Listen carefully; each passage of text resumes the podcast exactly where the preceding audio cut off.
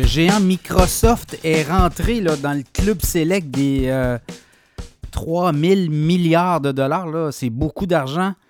Valorisation boursière de Microsoft qui a dépassé euh, au cours des dernières heures euh, celle de Apple. Donc 3001 milliards de dollars de valorisation pour Microsoft, alors que Apple est à 3000 milliards. Le titre de Microsoft a fermé jeudi à 404,87 Donc, ça amène euh, le groupe euh, de une valorisation de 3100 milliards, mais 3001 milliards, excusez, là, 3001 milliards. Donc, c'est beaucoup d'argent.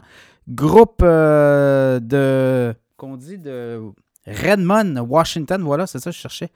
Euh, et euh, Microsoft, ben, Microsoft s'est mis à acheter beaucoup d'entreprises hein, dans les dernières années. On avait beaucoup de liquidités. Et là, on a diversifié beaucoup l'offre. On avait acheté Skype en 2011 et Quantive. Euh, je regardais 2007 également. Visio Corporation en 2000, Yammer en 2012, Nokia 2013, Mojang en 2014, LinkedIn en 2016, GitHub 2018, Zenimax Media 2020, Nuance Communication 2021, Activision Blizzard 2022. Donc, toutes ces euh, participations, toutes ces acquisitions-là, on a des euh, parts aussi dans Comcast, dans TeleWest, dans AT&T, dans USA Network, dans Network, dans Expedia aussi. Donc, ça fait en sorte que pour euh, Microsoft, ben, on a de nombreuses rentrées des participations et ça fait en sorte que L'entreprise est très rentable, de plus en plus rentable au dernier trimestre. On va voir les résultats là, bientôt de Microsoft.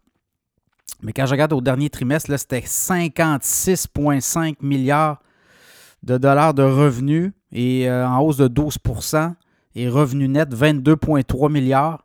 Donc 39,4% euh, le taux de, rentabilité nette. C'est quand même euh, assez important. Et quand on regarde, on est aussi dans le, cloud, on est dans les logiciels.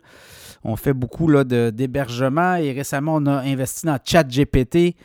Euh, Bard, euh, ça c'est plus Google, mais ChatGPT, ensuite de ça, ben, on s'en va dans l'intelligence artificielle. Donc, depuis en fait, depuis l'investissement de peu près quoi, c'est plusieurs milliards de dollars dans ChatGPT, ben, euh, le titre de Microsoft a pris 70% depuis un an. Là, il était à quoi?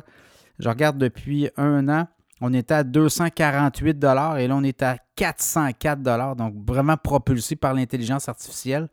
Et pour l'avenir, on dit que Microsoft est beaucoup mieux positionné pour affronter l'avenir que Apple. Donc, ça va être aussi une guerre de titans. Apple et euh, Microsoft se sont toujours battus comme ça. Mais quand on regarde le portefeuille, la diversification de Microsoft dans les prochaines années, là, je vous ai nommé tous les, secteurs dans lesquels euh, on est chez Microsoft et on avance comme ça et on peut marier éventuellement. Euh, on est dans le jeu vidéo aussi, donc on, on, est dans plusieurs plateformes au même moment. Et ça, ça fait en sorte qu'on est capable d'échanger le savoir, on est capable d'aller chercher des synergies à l'interne. Donc à suivre, mais Microsoft, euh, un titre très solide. Quand on regarde les analystes sur euh, le titre de Microsoft, ben, on regarde les euh, prochains trimestres, qu'est-ce qu'on peut voir.